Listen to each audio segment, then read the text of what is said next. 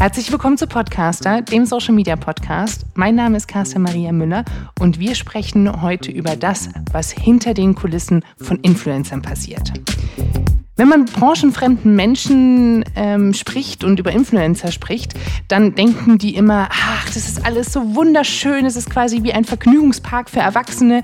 Influencer bekommen kostenlose Produktproben und es wird ihnen ganz viel geschenkt, die haben tolle Reisen und exklusive Events. Aber da steckt richtig viel Arbeit dahinter und da steckt auch ein Management dahinter. Und Anni ist die Managerin von Novalana Love oder Farina, wie sie im wahren Leben heißt. Farina hat 935.000 Follower auf Instagram und Anni hat quasi Novalana Love mit ihr zusammen gegründet. Und ich habe ihr heute mal alle Fragen dazu gestellt, die hoffentlich für euch auch interessant sind. Ganz viel Spaß. Hallo Anni. Hi. Schön, dass du da bist. Danke, ähm, dass du mich in deinem Wohnzimmer empfängst. Ja, es ist ja tatsächlich Esszimmer. Das Wohnzimmer ah, ist noch in einem anderen Raum. Das ist eine sehr Auch, intime Atmosphäre, so macht das Spaß. Auch wenn es München ist, gibt, hat die Wohnung zwei Räume. Ähm, du bist Influencer-Managerin. So habe ich dich angepriesen? Ja, ich Und mag das Wort Management immer nicht so gerne, weil, naja, das aus der Geschichte unseres Blogs her ähm, ja kein klassisches ähm, Manager- und Künstlerverhältnis ist, sage ich mal. Aber die, ja, doch, ich bin am Ende, bin ich genau das.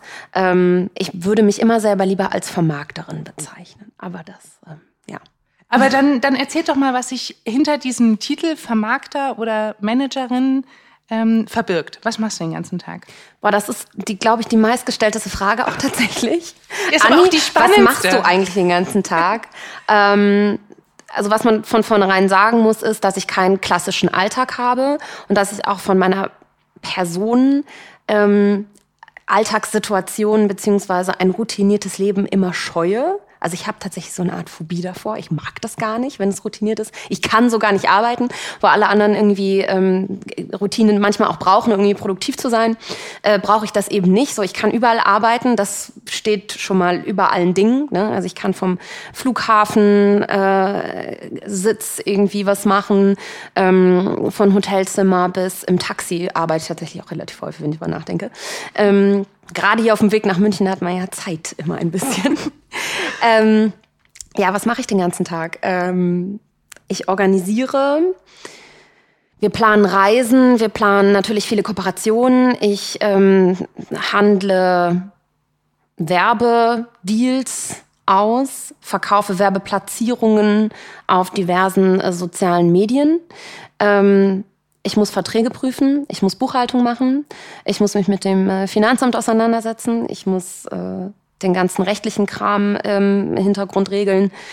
Ähm, ich produziere aber, wenn es um Farinas oder Novalana Loves eigene Marke geht, auch tatsächlich Content selber, also irgendwie auch Content-Produktion. Ähm, ich editiere den Content, ich stelle ihn teilweise auch noch ins Netz. Äh, früher habe ich auch noch viele Texte geschrieben. Ich habe ja ursprünglich ähm, auch mal Journalismus studiert. Und ähm, ja, am Ende des Tages bin ich aber Mädchen für alles und mir auch im Grunde für gar nichts zu schade. Ähm, von Botengängen bis Pakete zu Farina bringen, das fällt teilweise alles immer noch unter meinen Aufgabenbereich. Und ja, es ist, am Ende des Tages ist der Alltag gar nicht so sexy, glaube ich, wie die Leute denken. Also natürlich ist es ein sexy Job gerade, weil er macht Spaß, er ist eine Leidenschaft, eine Passion. Wir haben uns den praktisch selber erschaffen. Ähm, aber ich schreibe auch genauso viele Mails, glaube ich, wie du in deinem Job. 100 Pro. Also wo ich gehe und stehe, wenn ich irgendwie Mails am Tippen, ob es am Handy ist oder an einem kleinen Laptop, ähm, das ist so das, was ich täglich tatsächlich am meisten mache. Mailverkehr, ganz platt gesagt. Ja, klingt so unsexy, ne? Aber mm. Mails ist schon, ist schon viel. Ja, ist am Ende doch noch der meistgenutzte Kommunikationsweg, den man mit Kunden führt. Ne? Ja, und auch irgendwie der offiziellste. Weil mhm. tatsächlich E-Mails kann man auch gut wegsortieren, kann man in Ordner packen. Das geht bei Sprachnachrichten dann bei WhatsApp dann irgendwie auch nicht. Ja, im Team intern bei uns mhm. kommunizieren wir fast ausschließlich mhm. über WhatsApp oder Messenger-Dienste aller Art. Ähm, ob das jetzt iMessage ist im Ausland oder irgendwie WhatsApp in Deutschland. Ganz, ganz viel, also eigentlich alle meine Anweisungen, die ich so gebe ans Team, sind immer per Sprachnachricht, weil ich wenig Zeit habe. Und ich plapper das immer nur so rein. Und das war auch im, tatsächlich im Entwicklungsprozess dieses Teams ähm, immer so eine kleine Herausforderung. Ne? Also Kommunikation in einem, in einem Unternehmen ist ja sowieso immer eine Herausforderung, sage ich mal. Und ich begreife uns jetzt einfach mal als kleines Unternehmen, weil wir schon ein Team haben. Mhm. Ähm, und da irgendwie den Überblick zu behalten, wenn ich wirre WhatsApp-Nachrichten schreibe, ähm, Shoutout an meine Assistentin, die das dann irgendwie doch immer checkt, was ich so will. Zwei Dinge. Du hast äh, gerade eben gesagt, du hast ein Team. Wie groß ist euer Team? Ähm, wir haben, also aktuell sind das natürlich Farina und ich. Mhm. Ähm, ich habe, oder wir beide zusammen haben eine Assistentin, mhm. die festangestellt ist tatsächlich. Und wir haben immer wechselnd Praktikanten, also für unterschiedliche Bereiche. Wir haben aktuell eine, die sozusagen mir zuarbeitet mhm. überwiegend, ne? das heißt im Management- und administrativen Bereich, ganz viel Buchhaltung auch mit mir machen muss und so, weil da tatsächlich mittlerweile doch, boah, ich locker mal zwei Stunden am Tag, so mal sieben in der Woche oder mal fünf in der Woche draufgehen für. Das ist echt nicht zu unterschätzen. Und ähm, sonst gibt es jetzt demnächst ein neues Projekt, für das wir dann auch für andere Bereiche nochmal für Praktikantenstellen freimachen, ne, die sich hoffentlich natürlich, also Gott will, ähm, zur Vollzeitstelle auch mal auswachsen können. Aber ähm, ja, also für Redaktion wird es demnächst auch nochmal jemanden geben und die wechseln immer so ein bisschen, die rotieren immer so ein bisschen bei uns. Natürlich auch da entlang, wo derjenige Bock drauf hat. Ne? Mhm. Du arbeitest mit der Farina zusammen, also ihr seid ein Team. Mhm. Ähm, ich weiß, warum das so ist, aber magst du vielleicht noch den, den Hörern kurz erklären, warum und wie es zu dieser Konstellation kommt und warum du auch sagst, wir sind ein Team und ich bin nicht die Managerin. Ach so, ja, selbstverständlich. ähm, ja, wir haben uns damals an der Uni kennengelernt. Wir haben ähm, zusammen Journalismus und Unternehmenskommunikation studiert. Wann war das? 2011 haben wir angefangen. Mhm.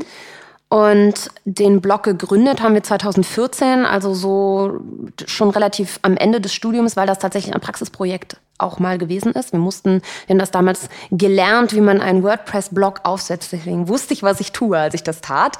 Ähm, damals im, im März tatsächlich 2014 ist ganz witzig, weil wir jetzt den Blog nach fünf Jahren tatsächlich noch einmal komplett relaunchen, redesignen, mit einem ganz komplett neuen Konzept daran gehen und so weiter. Das tatsächlich genau vor fünf Jahren war. Ungeplant, muss man sagen. Also ich habe jetzt nicht da gesessen und gesagt, nach fünf Jahren müssen wir das alles nochmal überholen. Das ist jetzt tatsächlich so ein bisschen natürlich entstanden, was ganz witzig ist. Aber ähm, ich bin an, tatsächlich an Farina herangetreten, die damals in einer Modeboutique gearbeitet hat und deswegen ähm, ja unbegrenzt Zugang zu Trends hatte, sage ich mal. Und äh, die hat ein Praktikum gemacht damals in New York bei David LaChapelle und hatte eine ganz ganz tolle Zeit. Also wir mussten drei Monate Pflichtpraktikum machen innerhalb des Studiums.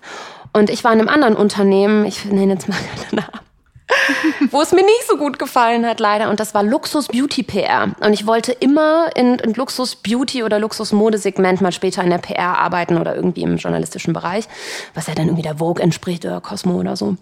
Und habe dann gemerkt, so, oh, Nee, das habe ich mir ganz anders vorgestellt. Diese starren Hierarchien sind gar nichts für mich.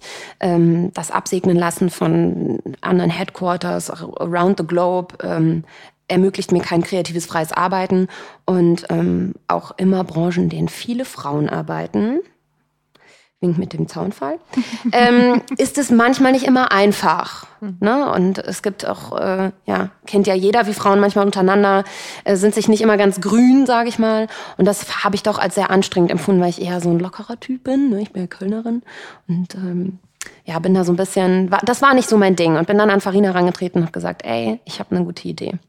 Du hast doch, also sie kam wie gesagt aus Amerika mit der Plattform Instagram damals zu uns in die Uni und das kannte kein Schwein. Und wir waren schon so, hm, was ist denn das? Wir haben damals unsere, ähm, unsere Bilder damit mit Polaroid-Filter bearbeitet, um die dann bei Facebook zu posten. Das war die Zeit.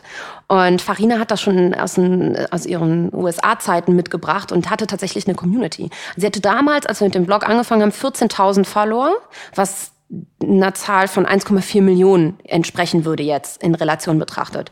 Und ich bin einfach ganz blöd hingedacht, Angebots-Nachfrageprinzip. Guck mal, die Leute fragen, woher ist die Klamotte? Warum sagen wir es ihnen nicht? So, die fragen, wie du deine Haare machst. Warum zeigen wir es ihnen nicht bei YouTube? Ne? Und wir haben so entlang dieser, dieser Nachfragen aus der Community unseren Content gebaut. Ne? Also immer ganz stupide überlegt, wie können wir den, den Inhalt, den wir transportieren wollen, am besten vermitteln.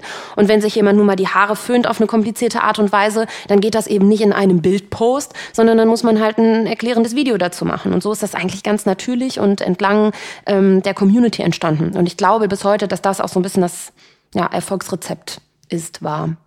Wann und wie ist denn Farina von 14.000 zu jetzt äh, 900, über 900.000 Follower ähm, gewachsen? Ging das super schnell? War da irgendwann dieser Knackpunkt, wo man dann eine magische Zahl erreicht hatte? Ähm, dazu muss man sagen, dass wir damals ähm, natürlich die Leute über Instagram auf unseren Blog kamen. So. Und äh, damals hat Instagram als Plattform noch anders funktioniert, technisch betrachtet.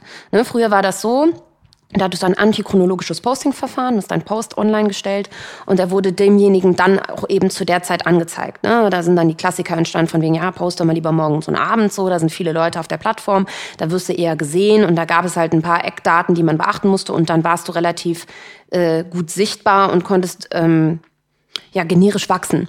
Und zu der Zeit war das so ein bisschen die Follower-Goldgrube, sage ich mal, was ja mittlerweile sich durch den ähm, angepassten Algorithmus sehr stark verändert hat.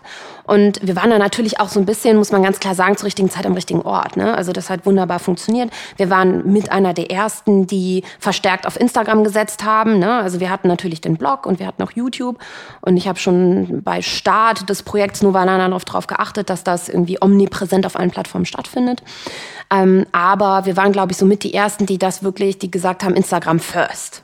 Ne? Und alle anderen klassischen Blogger, die schon, ne, du hast Mascha und so weiter angesprochen, mit der du ja auch schon gesprochen hast, die schon ewig Zeiten auf MySpace und Blogspot und so weiter waren und sich da irgendwie eine Community aufgebaut haben, sehr, sehr stark damals auf Facebook waren, wo wir schon gesagt haben, so, das sehen wir gar nicht mehr, da sind wir gar nicht mehr äh, irgendwie, das, das, das macht uns gar keinen Spaß, diese Plattform zu bedienen, sondern wir setzen auf Instagram first. Und ich glaube, dass hat unter anderem natürlich neben tollem Content und der sehr, sehr hübschen Farina, ähm, wie sie ja ist, dazu geführt, dass Leute sich das gerne angeguckt haben.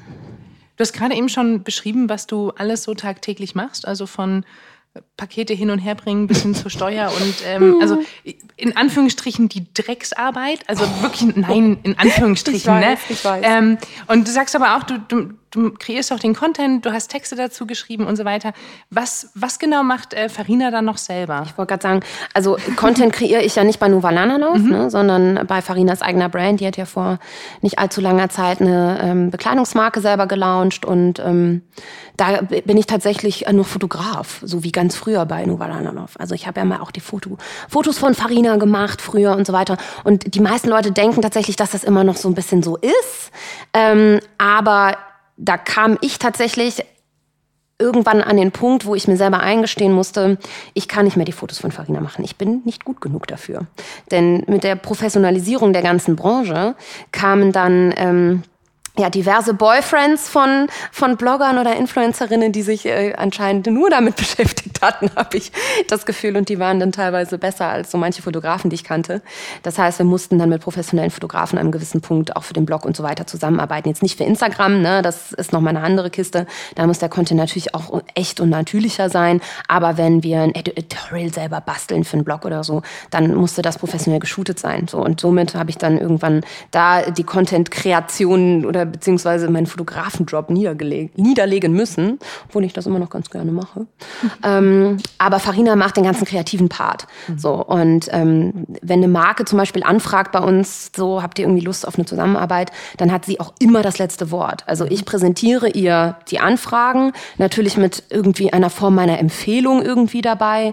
Ähm, manchmal, weil ich selber kenne mich nämlich gar nicht im Bereich Beauty aus. Ich war immer mehr, kann mich vielleicht ganz gut anziehen ab und an und mag Mode gerne, aber frag mich nichts über neue Schminkprodukte, da weiß ich überhaupt nichts von.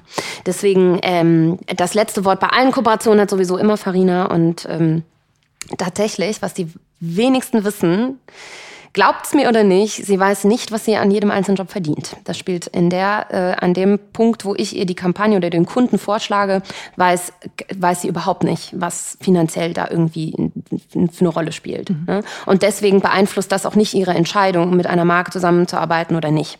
So und ähm, wenn es dann an die Umsetzung geht, bin ich auch komplett raus. Also ne, das meiste sind äh, ist natürlich Videos und Bildpostings und ähm, Live-Berichterstattung über Instagram. Ne? das ist unser, unsere Main-Plattform immer noch. Ähm, aber da spiele ich praktisch gar keine Rolle mehr. Das macht sie alles in Eigenregie zu Hause. Er hat auch mittlerweile so ein kleines Te Technical Studio zu Hause, was wir jetzt auch nochmal aufstocken werden, so ein bisschen für sie, dass sie zu Hause ähm, das ganz cool äh, alles umsetzen kann und arbeitet da sehr frei und kreativ mit sich mhm. oft. Du hast gerade schon das Finanzielle angesprochen. Also die, man muss sich das so vorstellen, dass die Marke Novanana Love ähm, tatsächlich so viel abwirft, dass ihr beiden davon problemlos leben könnt? Oder sind dann noch, kommt das jetzt auch noch mit ihrer neuen Marke mit dazu? Ist es ein Konglomerat noch aus ganz vielen anderen Dingen? Oder ist es wirklich so lukrativ, jetzt wenn die ganzen kleinen Mädchen hellhörig, oh mein Gott, ich möchte jetzt doch Influencerin werden, ähm, mm. dass, dass ihr beide davon leben könnt? Ja, wir können tatsächlich davon leben zu zweit und wir haben ja auch noch eine Assistentin, das heißt, theoretisch können sogar drei Leute davon Verrückt. leben. Verrückt! Nee, aber das ist ja, also das Influencer-Marketing hat ja auch so ein bisschen, ist ein bisschen leicht durch den Kakao gezogen worden. Es hat in den Medien keine gute Darstellung mehr erfahren in den letzten Monaten, was so ein bisschen schade ist, weil am Ende schafft es halt auch Arbeitsplätze ne? für Leute, die sich selbst verwirklichen wollen. Das ist was ganz, ganz Tolles. Also ich bin sehr froh, dass wir eine festangestellte Person haben. Das war immer mein persönliches Ziel auch so ein bisschen, Leuten irgendwie entlang meines Traums so zusätzlich die Chance zu geben, irgendwie zu partizipieren und sich da irgendwie kreativ auch zu verwirklichen. Ähm, ähm, aber ja, also am Ende des Tages ähm, mache ich noch nebenbei äh, tatsächlich so ein bisschen Unternehmensberatung. Ähm, Werde tatsächlich jetzt tatsächlich selber auch mal versuchen, einen Podcast. Ähm, natürlich, also tatsächlich unkommerziell. Ähm, einfach nur, weil die Themen mich selber äh, brennend interessieren teilweise und ich mich über gewisse Sachen selber informieren möchte und das gerne mit äh, den Leuten da draußen teilen mag. Aber ähm, ja, ich mache ganz viele Speaker-Jobs noch nebenbei, ne? also als Expertin für überwiegend natürlich Instagram und Social Media im Allgemeinen. Ähm, leider sind das die schlecht bezahlten Jobs was immer mich so ein bisschen traurig macht. Ja, ich, ich, Davon könnte ich niemals leben. Aber, aber ich mich äh, kluge Sachen sind tatsächlich weniger gut bezahlt als Instagram-Posts. Das ist ja, aber ich frage mich auch, warum diese Speaker-Sachen so, so schlecht bezahlt sind. Also ich kenne auch genau diese Seite. Und mhm. es gibt irgendwie so drei, vier Speaker in Deutschland, die Honorare aufrufen, wo ich mir denke, wie genau, warum nochmal? Ja, aber viele können auch extrem gut präsentieren und die haben so eine, die sind, vermitteln nicht nur Wissen, mhm. sondern auch einen gewissen Entertainment-Faktor, finde ich. Und das bewundere ich total und ich gucke mir selber in regelmäßigen Abständen sitze ich in solchen äh, Tagungen und bin immer wieder begeistert, wie die Leute das Publikum teilweise für sich einnehmen können. Und ich glaube, dass es neben dem Wissen, was natürlich, das Wissen haben aber viele, mhm. ne? Ähm, aber diesen, diesen mitreißenden Faktor und vor allem diese Motiva diesen Motivationsaspekt, den die transportieren, der ist unglaublich. Und ich finde, das ist dann schon wieder gerechtfertigt, dass die eben so verdienen können, weil das kann nicht jeder und Wissen beziehungsweise Infotain, Infotainer sein. Mhm. Ähm, finde ich, ist, ist, ist eine super tolle Sache und ganz, ganz selten, dass Leute das gut können. Deswegen, ich gönne denen das von Herzen, dass sie ja. so gut bezahlt sind. Gönnen auf jeden Fall, aber ich frage mich immer, wann dieser, dieser Sprung kommt, dass man von es ist naja, ein schönes du siehst Goodie ja auch selber zwischen Keynotes, wie gravierend da, ich weiß ja, ja nicht, wie bei euch das intern ist, aber ähm, wenn ich überlege, wie ich in der Uni Präsentationen gebaut habe, wie ich die vor zwei Jahren in einem Workshop mit der FAZ gebaut habe und wie ich die jetzt baue, da ist ein himmelweiter Unterschied. Also ich selber habe schon den Anspruch an mich, mich auch weiterzuentwickeln, weiterzubilden in regelmäßigen Abständen, aber auch was so, sowas angeht, zu professionalisieren. Und da schlage ich äh, die Hände über den Kopf zusammen, denke so, Gott, das habe ich der FAZ präsentiert? Du lieber Scholli. Darf ich noch mal kommen und euch das jetzt zeigen? und nochmal anders. Wie alt bist du? Ähm, ich bin jetzt gerade 28 geworden. 28. Oh oh. Ich werde immer älter. Werden wir alle und es wird immer schöner. Ja, doch, ich habe da auch keine Angst vor. Tatsächlich hätte ich nicht gedacht, dass ich mit 28 da bin, wo ich jetzt bin. Deswegen alles gut. Yes, äh, Kann spannend. nur besser werden. Ich habe äh, in dem Podcast fast oder mehr jüngere Leute, als ich es bin, als ältere Leute, als ich es bin. Was mhm. ich äh, was natürlich auch was mit Wie alt Social Media. Denn? Ich bin 32. Na, okay. Ja, äh, alles irgendwie so in dem Rahmen, aber Aaron Troschke ist auch jünger als ich. Ähm, mhm. Und es. Äh, ja. Gut, aber Katja das sind ja also, die sogenannten Digital Natives und Generation Y und Z. Ja. Ne, die sind ja schon mit äh, in der digitalen Welt in die digitale Welt reingeboren worden. Ne? Ich meine, wir beide sind ja noch ähm, vor 95 geboren, sprich wir wissen auch noch irgendwie, wie man mit einer Karte irgendwie durch die Straßen läuft oder wie eine Kassette in einen Kassettenrekorder schiebt oder Discman hört oder sowas. Aber die Leute, die jetzt kommen, denen liegt das ja schon im Blut. Die mussten gar nicht mehr in diese super digitale Welt reinwachsen. Deswegen gibt es auch immer jüngere Unternehmer, glaube ich, weil die aber auch Marktlücken entdecken und ähm, ja, ganz anders über digitale Produkte denken, wissen, was junge Leute bereit sind, für digitale Produkte zu zahlen, mhm. was nicht selbstverständlich ist immer noch. Ne? Bei mhm. RTL und Co. beobachtet mhm. man das ja gerade so ein bisschen, die mhm. versuchen das ja auch. Ich meine manchmal, äh, das, mein ganzer halber Freundeskreis arbeitet bei RTL, deswegen mhm. stecke ich da, stecke ich da tief drin. Ähm, aber das finde ich ganz, ganz spannend. Ja, und vor allen Dingen, das, das Schöne ist, dass man da ja eine Branche hat, wo man wirklich von jungen Leuten lernt. Also wo ja. junge Leute die Vorbilder sind. Ja. Und ähm, ich bin immer ganz dankbar, dass mein Team auch äh, zum Teil sehr viel jünger ist als ich Manchmal ist es mir auch einfach too much, weil ich. Du, guck mal, ich bin 28, du bist äh, 32. Ja. Mir ist das auch schon too much teilweise. Mhm. Also was ich manchmal im Netz sehe, verstehe ich nicht mehr. Ich, ich, ich verstehe ja auch so Sachen wie Musically und TikTok und sowas. Da bin ich ja. Also ich habe jetzt letztens, mein Freund auch ein, ähm, jetzt muss ich mich vorsichtig aus, nicht, dass er es hört, eine Affinität fürs Spielen, äh, fürs Videospielen hat, ähm, mich ab und zu mal jetzt ein bisschen mit Twitch und sowas beschäftigt einfach auch so aus Vermarkter-Sicht finde ich das super spannend, was es da für Möglichkeiten gibt. Ähm, aber da sind so viele Sachen, die ich auch nicht mehr verstehe. Wo ich denke so, ey, verdammt, ich, da, äh, werde ich jetzt wirklich alt? So, Gott, wo soll das noch hinführen? Kann ich meinen Job überhaupt noch machen in fünf Jahren? Oder bin ich so weit abgeschlagen, weil ich die, die jungen Leute selber nicht mehr verstehe? Ja, weil ich mich selber noch so jung fühle. Das ist total verrückt. Ja, aber nicht, nicht jeder junge Mensch mag ja Twitch. Und das finde ich ist ja das mhm. Spannende an dieser digitalen Welt, dass irgendwie für jede Interessensgruppe genau das Passende da ist. Ja. Und jeder sich dann damit auch auseinandersetzen kann und so sein Turf für sich bestimmen kann. Und dann bist du offensichtlich bei Instagram und so weiter viel, viel fitter als bei der anderen Plattform. Und ich weiß gar nicht, ob das so viel mit dem, äh, mit dem Alter auch zu tun hat. Ich bin immer wieder fasziniert, was die teilweise für eine Sprache haben. Also wenn mhm. jedes dritte Wort safe ist, zucke ich immer zusammen, weil das für oh. mich so. Da muss ich aufpassen, was ich sage. Nein, aber das, Nein, wenn wir uns jetzt unterhalten, dann achte ich natürlich schon darauf, wenig, möglichst wenig Anglizismen zu benutzen. Aber ähm, wenn ich mit meinen Freunden spreche, dann hört sich das auch nochmal anders an, glaube ich. Ist ja, ist ja auch logisch. So, ähm, jetzt haben wir von dir gehört, wie dein Tag aussieht, was du so machst, wie so dein dein, dein, was dein, dein Job ist. Was sind die Schattenseiten und was sind die Sonnenseiten? Schattenseiten, das ist eine gute Frage. Also A, fühlt sich kein Tag für mich wirklich an wie Arbeit, weil ich absolut selbstbestimmt arbeite. Ja, aber ich muss mich auch jeden Morgen motivieren. Ich muss se selbst arbeiten, selbst und ständig. So, A findet das ähm, oder hat das damals im Freundeskreis nicht immer unbedingt Anklang gefunden. B war das zwischenmenschlich oft schwierig, wenn du die ganze Zeit am Handy hängst. Du bist, du musst, musst praktisch 24-7 erreichbar sein. Ich will auch 24-7 erreichbar sein. Das ist jetzt nicht, dass Farina mich dazu zwingt oder so, Gottes Willen, sondern ich muss ja ähm, bei meiner eigenen Branche auf dem aktuellen Stand bleiben. Und die so schnell lebe ich. Mhm. Und täglich passiert irgendwas, sodass du natürlich irgendwie mitkriegen musst, was da draußen passiert.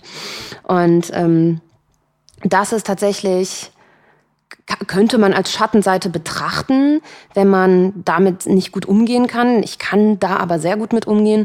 Meine Freunde ähm, sehen immer nur, wie viele Nachrichten auch bei WhatsApp und das habe ich gerade gar nicht zu Ende erzählt. Also nicht nur wir im Team kommunizieren mittlerweile ähm, sehr viel beziehungsweise ausschließlich Anweisungen über WhatsApp, sondern ich bin da auch tatsächlich aus Zeitgründen mit Kunden zu übergegangen. Also ich spreche mit ganz, ganz vielen Kunden von großen Marken über WhatsApp. Wir schicken uns da Verträge, wir, ähm, weiß ich nicht, schicken uns Briefings hin und her, aber auch sonntags und, und, und samstags teilweise, ne? weil auch die ähm, zu diesen Zeiten teilweise arbeiten müssen, weil das eben im Social-Media-Bereich nun mal so ist.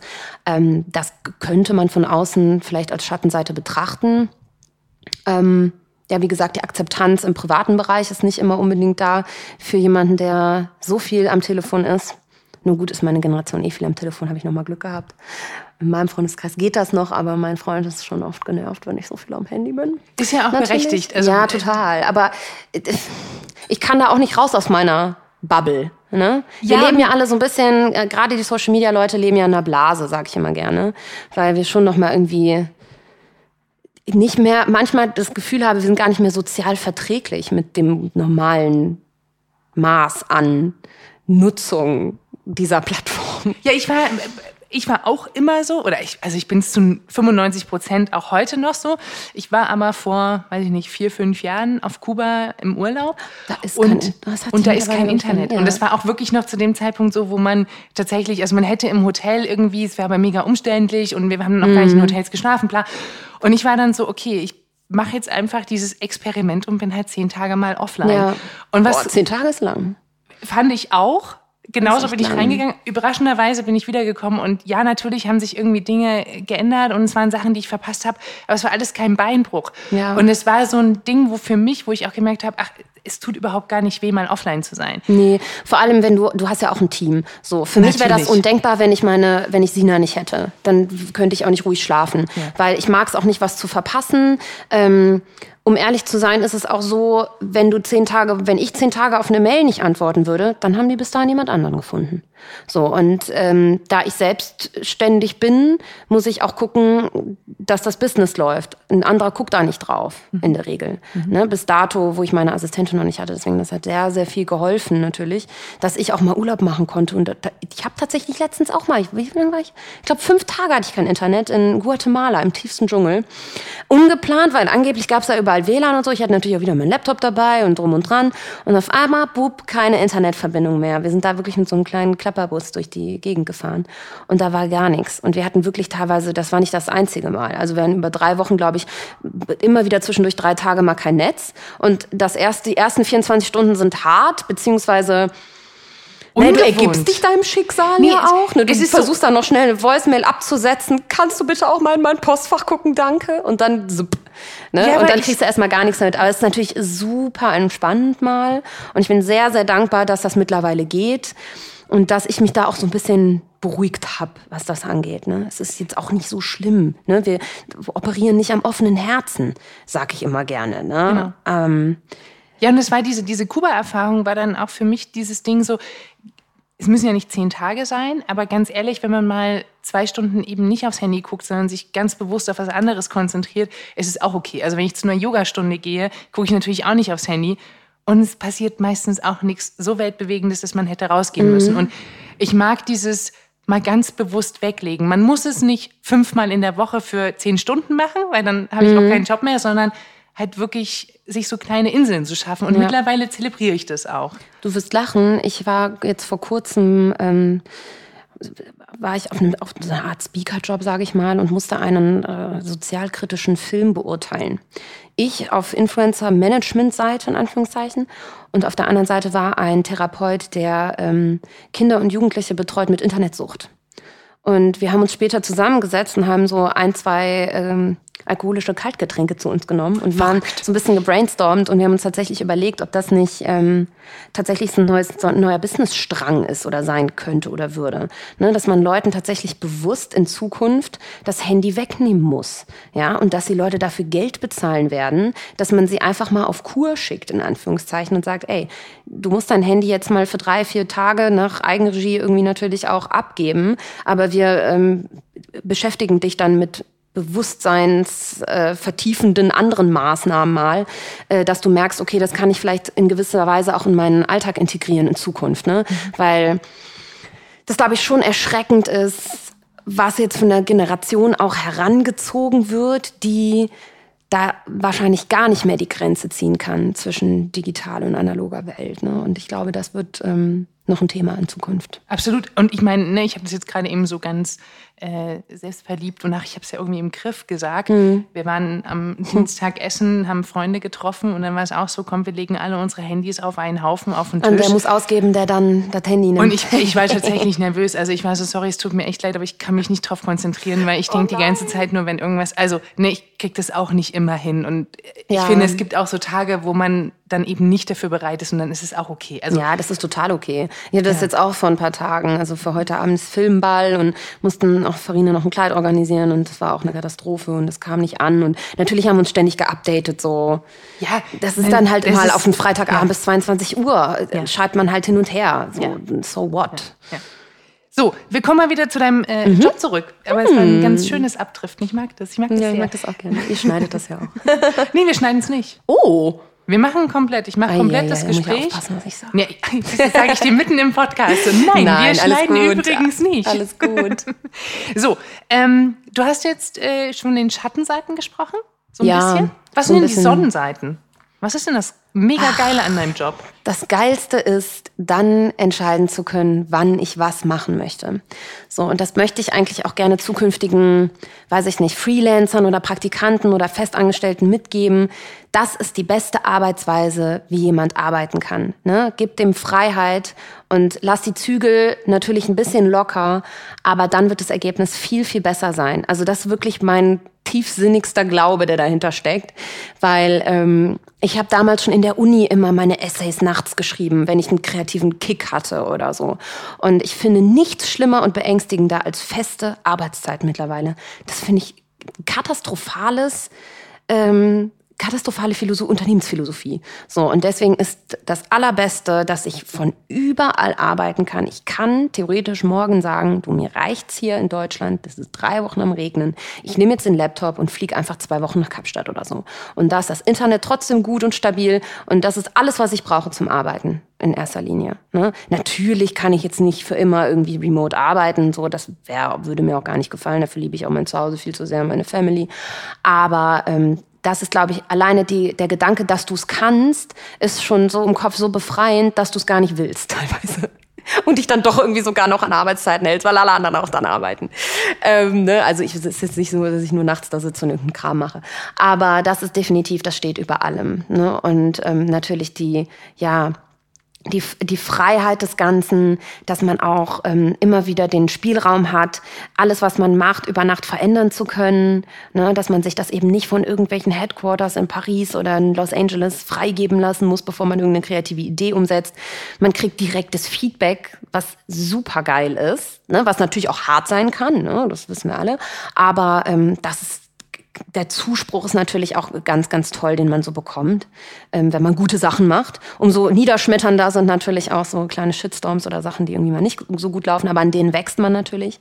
Ne, haben wir auch ein paar Mal gehabt in den letzten Jahren mit diversen Kunden oder Aktionen. Ne, man ist ja auch nicht fehlerfrei oder man denkt, oh, das ist jetzt eine coole Sache. Oh nee, war doch nicht.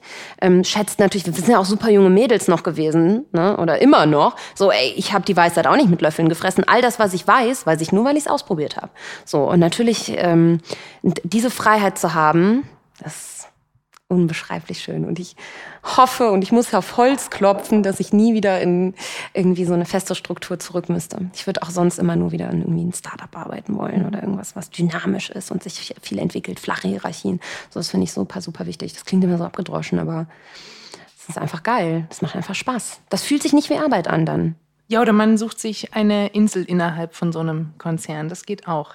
Also ich Ich glaube, du sprichst da aus Erfahrung. Ein bisschen vielleicht. Also ne, das, das, kriegt man natürlich, die Insel kriegt man nicht präsentiert, indem man jetzt sagt, ich will eine Insel haben. Das nee, und du muss man natürlich auch hast auch ein gewisses Vertrauensverhältnis wahrscheinlich genau. zu deinem Arbeitgeber, genau. der dir das lässt. Aber das ehrt ihn ja sehr, ne, dass er dir ähm, so weit vertraut, dass ihr so arbeiten könnt. Ja, also so, und ich, ich glaube, das wird kommen. Ne? Ich liebe es auch Coworking Spaces, ne, wenn wir reden über Schattenseiten ne, und, und Sonnenseiten. Ich bin natürlich viel alleine, wenn ich arbeite. Ich habe manchmal Praktikanten wer hat das nochmal gesagt? Als Beschäftigungstherapie. Meine Sina sagt das manchmal. Ähm, Nee, das stimmt Damit natürlich nicht. nicht ne?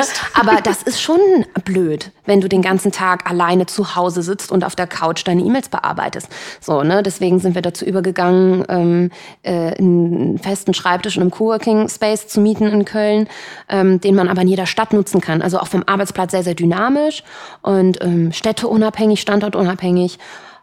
Und da trifft man natürlich auch auf andere Kreative und auch der Austausch mit anderen Kreativen, ne, die ähnliche Sachen machen, die eine Sprache mit mir sprechen. Wenn ich solche Leute treffe, da gibt es kein Halten mehr für mich. Ich rede ja eh schon ganz gerne, mhm. aber dann hört es gar nicht mehr auf. Nie wieder. Ähm, dieser Beruf Influencer ist ja bei vielen Mädchen und jungen Frauen so der Trendjob schlechthin. Also ich merke das immer, wenn ich auch unsere Topmodel-Kandidatinnen kennenlerne. Ich merke das in der Uni. Ich habe tatsächlich, ach, das habe ich also. ganz vergessen, eingangs zu sagen, als du mich gefragt hast, was mache ich eigentlich jeden Tag. Ich habe ähm, eine Dozentenstelle an der Hochschule, an der ich früher selber studiert habe. Und ähm, habe da immer unregelmäßig Präsenzzeit, weil ich das natürlich an meinen normalen Job, in Anführungszeichen, wenn man ihn als normal bezeichnen kann, anpassen muss. Ähm, aber da erlebe ich das teilweise auch. Und da muss ich, das schlage ich ein bisschen, schlackere ich immer so ein bisschen mit den Ohren, weil das, ja, irgendwie ist es so paradox, weil wir kämpfen irgendwie so dafür, dass es als Beruf anerkannt wird und dass wir ernst genommen werden und dass das doch auch jetzt mittlerweile eine relativ professionalisierte Branche ist. Aber trotzdem, äh, wenn man mich fragen würde, würde ich sagen, lern doch auch noch was ordentliches oder geh auf jeden Fall studieren. Warum? Weil wir alle nicht wissen, was in den nächsten Jahren passiert. Also wenn man sich die Halbwertszeit einer sozialen, eines, einer Social Media Plattform anguckt, ne? Und da gibt es ja ein paar ganz gute Beispiele. StudiVZ, SchülerVZ damals, MySpace zeitgleich beziehungsweise noch ein bisschen früher. Ähm, Facebook kann man mittlerweile auch schon dazu zählen. Ähm, die hatten alle so eine Halbwertszeit jetzt von 10, 12 Jahren sage ich mal. Dann wurde es durch übermäßige Werbeplatzierung, hat es sich selber kannibalisiert unter Zuckerberg. Und ich bin mir ziemlich sicher, dass das auch mit Instagram passieren wird, demnächst. So, wann demnächst ist, wissen wir alle nicht. Aber ähm, ich glaube nicht, dass, dass solche Plattformen letztendlich an ihren Hero, an ihren Heroes sterben, die irgendwie zu viel Werbung machen oder irgendeinen anderen Schmarrn verzapfen, sondern ich glaube, es liegt eher an der, an der Führung so einer Plattform und wie ähm, Marken da demnächst Werbung buchen können und wie penetrant das im Feed eines jeden Followers auftauchen wird. So, und dann wandern die Leute ab. Ne? Deswegen Aber wissen Leute wir alle nicht, was, ähm, was als nächstes kommt. Und da das doch relativ unsicher ist, ist ein fundiertes Studium sicherlich keine schlechte Idee. Aber das, das Schöne bei der Social Media Welt ist ja tatsächlich, dass die Leute wirklich weiter wandern. Also ich habe jetzt bisher mhm. noch nie in dem Fall Jein. gehört, dass Jein. Also ne, es gibt Leute, die sich irgendwie ja, bei Facebook abmelden, wenn du sagst, okay, aber irgendwie man hat das Gefühl, die Leute wandern immer weiter. Und ja. wenn man als Influencer, finde ich, oder Creator ja. oder wie auch immer man sich nennen will, flexibel ist und sich weiter mitentwickelt, ausprobiert und auch sich offen dafür lässt, dass es dann eben Snapchat, TikTok, was auch immer ist. Da sprichst du ein wahres Wort, aber nicht, also ohne dass sich das jetzt böse anhören soll, aber ich glaube, dass diese Flexibilität, die du ansprichst, maximal 25 Prozent der Influencer haben, die wir jetzt vielleicht so im Kopf haben. Weil da gibt es die, die gut sprechen können, die vielleicht einen tollen Podcast haben, die eine angenehme Stimme haben. Dann gibt es die, die besonders schön sind, ne? die natürlich auf einer visuellen, sehr visuell geprägten Plattformen wie Instagram relativ schnell erfolgreich werden.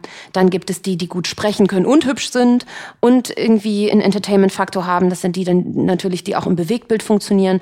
Aber es gibt ja selten die eierlegende Wollmilchsau, die über all diese Plattformen irgendwie eine super Präsenz hat und die alle Arten von Medien und ja, ne, ob es jetzt, weiß ich nicht, oral ist über einen Podcast oder visuell halt eben ähm, bespielen kann, gleichwertig gut. Und wenn irgendeine eine, die nächste Social-Media-Plattform aufploppt und wir alle gar nicht wissen, ähm, welche Skills oder zwischenmenschlichen Faktoren da wieder wichtig sind, um irgendwie erfolgreich zu sein, also ich habe auch äh, klassische Blogger sterben sehen an Instagram, die es einfach nicht geschafft haben, ähm, ihren Content visuell so aufzuarbeiten, dass er die Leute weiterhin angesprochen hat. Also gibt es ganz viele Beispiele. Ne? Und ähm, deswegen jein, kann ich dir nur so bedingt äh, zustimmen. Zumal ja dann immer noch mit hinzukommt, klar, die Influencer oder Creators müssen es schaffen, auf der Plattform relevant und attraktiv zu sein. Und dann muss ja immer noch der Werbekunde hinterherkommen. Also dann muss ja, ja genau. auch ein Werbekunde verstehen, die Plattform ist wichtig, Richtig. die Plattform ist das und das wert. Also das ist ja dann Richtig. auch dein Job. Das hatten wir zu Anfang mit Snapchat, weil ja. Farina war zum Beispiel auf Snapchat sehr, sehr stark, mit die stärkste. Also das war wirklich unglaublich im Vergleich zu allen anderen. Ähm, aber das ist maßgeblich ähm, meines Erachtens auch der Grund, warum sich das weiterhin nicht durchsetzen konnte, weil das von Anfang an für Werbekunden so ein ja, so ein wildes Land, so eine wilde Landschaft für die war das konnten die nicht kontrollieren. Das war nach 24 Stunden wieder weg. Das war für die nicht nachhaltig. Das haben die einfach nicht kapiert, dass selbst die, dass die junge Zielgruppe, die jetzt kommt, eine viel geringere Aufmerksamkeitsspanne hat und Medien ganz, ganz anders und viel schnelllebiger nutzt und es trotzdem einen sehr, sehr nachhaltigen Effekt haben kann, wenn die da eine Werbung ausgespielt bekommen. Aber da haben die von Anfang an, und ich war ja mit dabei, habe denen natürlich auch versucht, da Platzierungen zu verkaufen oder denen nachzubringen, dass das eigentlich, und Snapchat Snapchat war tatsächlich meine, meine Lieblingsplattform. Ich habe das, ich fand, nichts äh, hätte sich schöner monetarisieren lassen als, als Snapchat. Aber das hat mir irgendwie keiner so richtig abgenommen damals. Und dann kamen natürlich so ein paar Skandale und ein paar Updates, die dazu geführt haben, dass die Usability gelitten hat und ähm, ja, dann haben die sich das Grab selber geschaufelt natürlich. Aber ja, leider, leider. Aber das ist ein ganz gutes Beispiel, finde ich, für was vielleicht kommt. Was ja immer, der Trend geht ja auch zu live und immer schneller und noch näher dran und ähm, möglichst Echtzeitberichterstattung und so weiter. Dass das sicherlich am Anfang auch nicht, die Akzeptanz in der Werbebranche auch nicht da sein wird. Ne? Und dann muss man irgendwann so ein bisschen den, den Knackpunkt finden, wo es sich, wo es irgendwie dann auch lukrativ wird. Mhm. Weil sonst können wir alle nicht davon leben. Aber das Schöne ist ja bei uns in der Branche, und ich sage immer, ich habe diese Angst gar nicht, dass, dass irgendwas nicht nachhaltig genug ist oder nicht lang genug da bleiben wird, weil ähm, den Job, den ich jetzt ausübe, den gab es vor zehn Jahren gar nicht. Also ne, das, und das ist ja das, was wir irgendwie immer alle sagen, den Job gab es noch nicht, aber ich finde, es gibt einem auch so eine Beruhigung, dass man kann ja etwas und irgendwas wird sich in der Welt schon verändert haben, dass man es irgendwie auch anwenden kann. Und ja, deswegen, ich, ich verstehe manchmal auch diese ganze Digitalisierungsdebatte nicht und warum sich so viele mittelständische Unternehmen so krass schwer damit tun, weil am Ende des Tages ist das alles nichts Neues auch ich, deswegen habe ich das, erzähle ich auch unsere Geschichte immer so ein bisschen ne, mit Angebotsnachfrageprinzip und so, weil es am Ende nichts anderes ist als das. Und das lässt sich von der klassischen Wirtschaft auf eine soziale äh, Medienplattform übertragen. Ähm, natürlich nicht eins zu eins und natürlich ist es dann doch nicht so einfach, wie es sich jetzt anhört. Aber das Grundprinzip ist das gleiche. Mhm. Und deswegen am Ende des Tages, äh, ich habe auch keine Angst. Mhm. Ich glaube, wenn man am Ball bleibt und wenn man auch weiß oder versteht, wie junge Leute ticken und wie die Medien konsumieren, dann ist da alles easy. Oder die Leute, die jetzt mit den Plattformen älter werden. Also ich finde, ja. Social Media ist nicht immer gleich nur für die jungen Leute, sondern nee, Social Media stimmt. ist mittlerweile ja auch Guter Punkt. für Menschen, die damit alt werden. So ja, absolut guter Punkt. Alten du, wir sind ja auch schon, ne? Ja. Unsere Kernzielgruppe ist zwischen, und das glaubt uns ja nie einer, ich meine, ich kann das ja ganz gut belegen, aber zwischen 24 und 34. Mhm. Ne? Die sind nicht 16 unbedingt. Natürlich gibt es die auch und auch die wollen wir natürlich irgendwie abholen. Aber ähm, das ist jetzt nicht, wir, wir positionieren uns ja auch anders als so manch einer auf YouTube, der irgendwelche ne? Spickzettel-Tipps ja aber ins Netz stellt. Caro Dauer ist auch in dem, in dem Spektrum drin vom Alter her wo ich total überrascht war. Ja, aber weil, Caro ist ja, wirkt ja auch nicht so jung. Ja, aber trotzdem, ne? ich war, also ne, dadurch, dass sie ja auch so jung ist, ja. war ich wirklich überrascht, weil sie hat mir auch ihre ganzen Statistiken da irgendwie gezeigt und bla. Und ich war nur so, echt überraschend, weil mhm. ich verstehe natürlich, dass sie das durch die Marken, die sie auch äh, platziert und welchen Shows sie ist, ist natürlich klar, dass da jetzt keine 24-Jährige oder 14-Jährige sich das anguckt. Aber es ist war trotzdem eine Überraschung für mich. Ja, aber das ist immer so ein bisschen, das ist eine Überraschung, aber ich finde, es ist keine Überraschung. Das war tatsächlich vor ein paar Jahren, haben wir uns das alle mal so ein bisschen gefragt, ähm, warum bei so ganz, ganz jungen Mädels, ähm, unter anderem zum Beispiel auch bei Caro, äh, so Marken wie Cartier oder so überhaupt Werbeplatzierungen buchen oder sich da irgendwie platzieren wollen. Ja, aber ist doch ganz logisch. Also die legen da, da schon den Grundstein für später. Natürlich. Und jetzt haben wir, also jetzt sind wir ja an dem Punkt, wo zum Beispiel in meinem Freund, meines Freundeskreises anfangen, äh, die anfangen zu heiraten und so weiter und so fort. Die brauchen Verlobungsringe. Ja, wo gehen die hin und holen den? Mhm. Also es ist ja, ne, da, da wurde ja schon der Grundstein gelegt und deswegen ähm, gibt es da ja eigentlich gar keine Grenzen mehr. Absolut. Ich habe noch, äh, wir kommen zum, zum Ende hin. Ich habe mhm. eine Frage noch an dich ganz persönlich. Du hast ja selber auch 75.000 Follower auf Instagram, ähm, was ja in, in Deutschland tatsächlich schon als äh, Influ äh, Influencerin auch kategorisiert wird. Laut Definition bist du ab 50.000. Siehst du, deswegen. Ja. Ähm, ist es für dich eine, man sieht es nicht, aber äh, äh, sie klappert so mit ihren Wimpern. ich habe die Augen verdreht. Oder so. Ähm, siehst du es als eine Verantwortung? Ähm, ja, ich total. Ja, und ja, ich wie total. gehst du damit um? Naja, ich, ich bin ja so ein bisschen, ich versuche ja immer äh, möglichst kluge, klugen Content ins Netz zu stellen. ähm, das war auch nicht immer so, ne? Also früher, als das alles noch so ein bisschen spielerischer war, ähm, da haben wir uns auf Partys und so gefilmt, sicherlich. Aber ich versuche jetzt verstärkt auf meinem Kanal, der werbefrei ist tatsächlich. Ich habe auf meinem eigenen Instagram-Kanal noch nie eine bezahlte Partnerschaft, äh, bin noch nie eine bezahlte Partnerschaft eingegangen. Ähm, Perfekt für dich, weil da musst du auch nichts äh, kennzeichnen. Nee, doch, muss ich. Ich bin doch laut ja. Definition Influencer. Ah, und wenn ich irgendwie okay. sagen, wenn die Leute mich ja. fragen, woher ist denn der Mantel und ich sage Zara, dann könnte mir ja. mir vorwerfen, das ist Werbung. Aber warten wir mal ab. Ne? Jetzt kommt ja Kathi Hummels am 11.2. und dann genau. kommt noch mal Pamela Reif im März. Mal schauen, wie das dann so ist und dann... Ähm, hat sich das vielleicht tatsächlich erledigt. Nein, ich habe, äh, ich verdiene mit meinem Instagram-Account natürlich kein Geld, muss ich auch nicht, ähm, ist überhaupt nicht mein Business.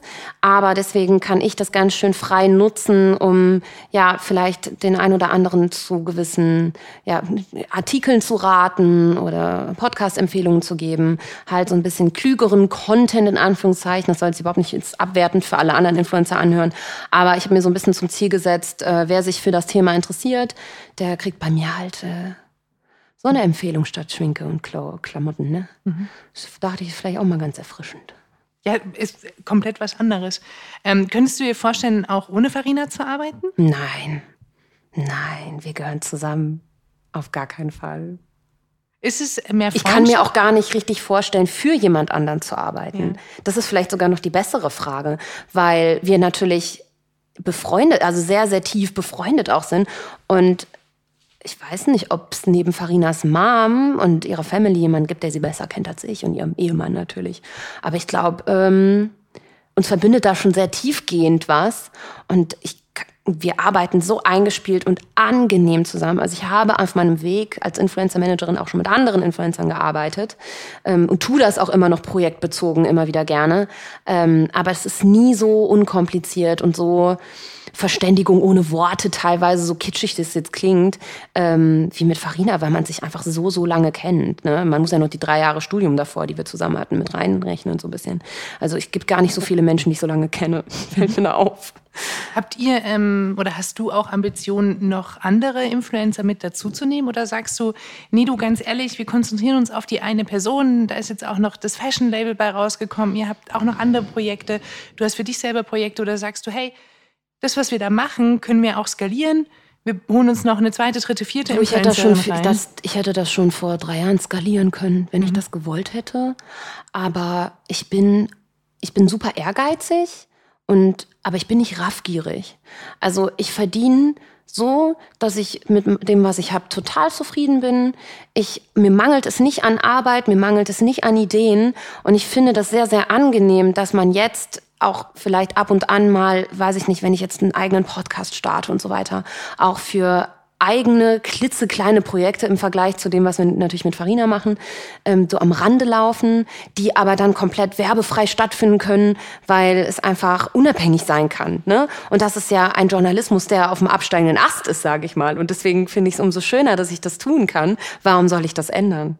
Also es wird sicherlich immer wieder mal auf dem Weg along the way coole Projekte geben, wo ich sage, ey, das mache ich jetzt auf jeden Fall. Ich mache zum Beispiel ähm, ich bin Coach bei Miss Germany, neben Boris Entrup und Nikita Thompson zum Beispiel.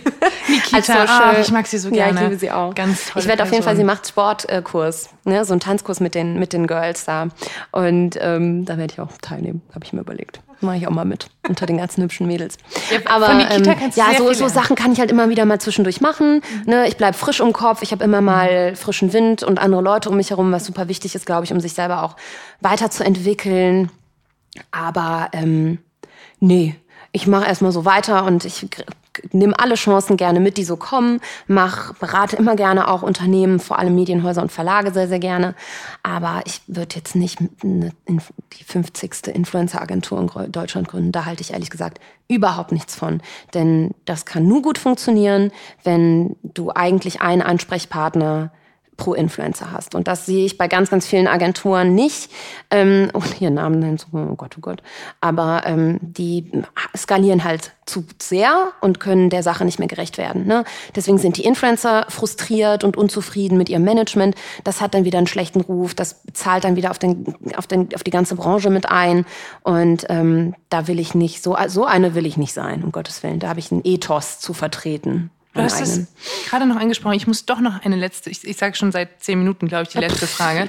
Äh, sorry, liebe Zuhörer. Ich freue mich, dass es, ähm, ich hoffe, dass Leute überhaupt interessieren. Ja, ähm, so ich, ich, glaube schon. Ja. Ähm, eine Frage noch. Diese ganzen ähm, Influencer-Netzwerkagenturen, also. Um Jottes äh, Willen. Ja, ich ähm, möchte jetzt hier keine Namen nennen, ähm, aber du weißt genau, was ich meine. Also mhm. es, gibt, es gibt quasi Unternehmen, die sagen, äh, ihr als Unternehmen wollt mit Influencern zusammenarbeiten, gebt uns ein Briefing. Wir haben alle bei uns hier in der Kartei so und so viele, die kriegen das Briefing und die machen das. Und äh, das klingt natürlich nach super schön und alle Unternehmen freuen sich und jubeln. Aber in der Umsetzung kann ich mittlerweile sagen, ich kenne keine Agentur, die es so umsetzt, wie es wäre, wenn ich jetzt mit dir direkt spreche und dann äh, Farina das einfach macht. Ähm, weil es da einen Vertrag gibt, weil es da ein Zusammenspiel gibt, weil es einen menschlichen Kontakt auch ja. gibt. Was so hältst du von denen? Auch Management nicht gleich Management. Ne? Mhm. Ich weiß, tatsächlich sehr, sehr gut, wie, an, wie Agenturen im klassischen Sinne arbeiten. Ähm, wir organisieren ja zum Beispiel auch für Farina Reisen, wenn sie sagt, ich möchte privat Content kreieren. Ja, ich möchte jetzt nach Asien fliegen und ich möchte da, weiß ich nicht, zwei Wochen verbringen, weil die Leute das wahrscheinlich sehr interessiert. A, was da abgeht. B, machen wir eine Art Travel Diary daraus. C, ähm, nehmen wir unsere Markenpartner, die wir eh haben, irgendwie mit und geben denen irgendwie ein luxuriöses, cooles Umfeld, exotisches Umfeld, wo sie sich präsentieren können, ähm, ist für die natürlich toll. So, und solche Sachen organisieren wir auch. Das macht eine klassische Agentur überhaupt nicht. Das müssen Influencer dann selber irgendwie auf die Kette kriegen, ne? Da irgendwie Hotels anzuschreiben, etc. pp. Also das ist sowieso nochmal eine andere Art der Arbeit. Das kannst du nicht vergleichen, ne? Aber ähm, was du angesprochen hast mit dem, äh, mit dem Netzwerk, das macht im, Mikro-Makro-Influencer-Bereich, finde ich, durchaus Sinn. Also wenn du eine Seeding-Kampagne hast von Nivea, die ein neues Haarspray mit Volumen rausbringen, dann können die das ja gerne erstmal an 50.000 Mikro-Makro-Influencer, äh, die es mit Sicherheit mittlerweile in Deutschland gibt, rausballern. Ja? Dann haben die erstmal Reichweite generiert. Ne? Das sind dann einfach Zahlen, die später ausgewertet werden und dem Kunden vorgelegt werden. Hier, guck mal, äh, 50.000 haben es gepostet irgendwie und, äh, weiß ich nicht, 5 Millionen haben, Deutsche haben wir erreicht so in der Zielgruppe dann ist das sicherlich für den Kunden befriedigend. Ähm, aber wie du natürlich sagst, wenn wir jetzt irgendwie direkt was dealen würden, wäre das A viel angenehmer für dich. Du hast die Agentur nicht dazwischen geschaltet, die dir Prozente abzieht. Ja? Also es wird immer teurer sein, liebe Menschen da draußen, mit einer Influencer-Agentur zusammenzuarbeiten, als mich direkt anzusprechen. Ähm, deswegen hier ist meine Nummer. Nein, Spaß. ähm, ja, also das bietet wesentlich mehr Vorteile, ja. Und ich glaube, dass ich euch auch so oder ich als Influencer-Managerin, das können vielleicht auch nicht immer alle, aber so adäquat beraten kann und briefen kann und Verträge aufsetzen kann, dass wir eigentlich die Agenturen eigentlich gar nicht mehr brauchen. Ähm, aber nichtsdestotrotz gehen, haben die oft die Kundenkontakte. Ne? Mittlerweile hat sich das auch ein bisschen eingependelt. Ich kenne die natürlich auch alle selber mittlerweile. Aber ähm, das war vor zwei, drei Jahren ja undenkbar. Wie hätten die den Kontakt denn herstellen sollen? Also ne, einfach bei Instagram in irgendeine blaue Gmail-Adresse schreiben, hat sich auch kein Unternehmen getraut. So, ne? Ähm, das, wie sich das entwickelt, äh, passiert immer entlang der, des Professionalisierungsgrads so einer Branche. Ne? Und deswegen würde ich prinzipiell sagen, es gibt, gibt die Daseinsberechtigung irgendwie schon Netzwerke, aber ich meine, für uns macht das natürlich gar keinen Sinn in der Größenordnung. Gut, ich bin, ich bin durch mit meinen Fragen. Du hast cool. es. Ich überlege mal, ob ich eine Frage an dich habe. Hast, vielleicht? hast du noch eine Frage an mich? So, jetzt war lang genug Stille im Podcast. Wir hören jetzt auf. Vielen lieben Dank, dass du dir die Zeit genommen hast. Sehr gerne. Ähm, ich hoffe, äh, dass, du, dass du auch Spaß hattest und äh, dass die Menschen da draußen was gelernt haben. Um Gottes Willen, das hoffe ich auch. Danke dir. Sehr gerne.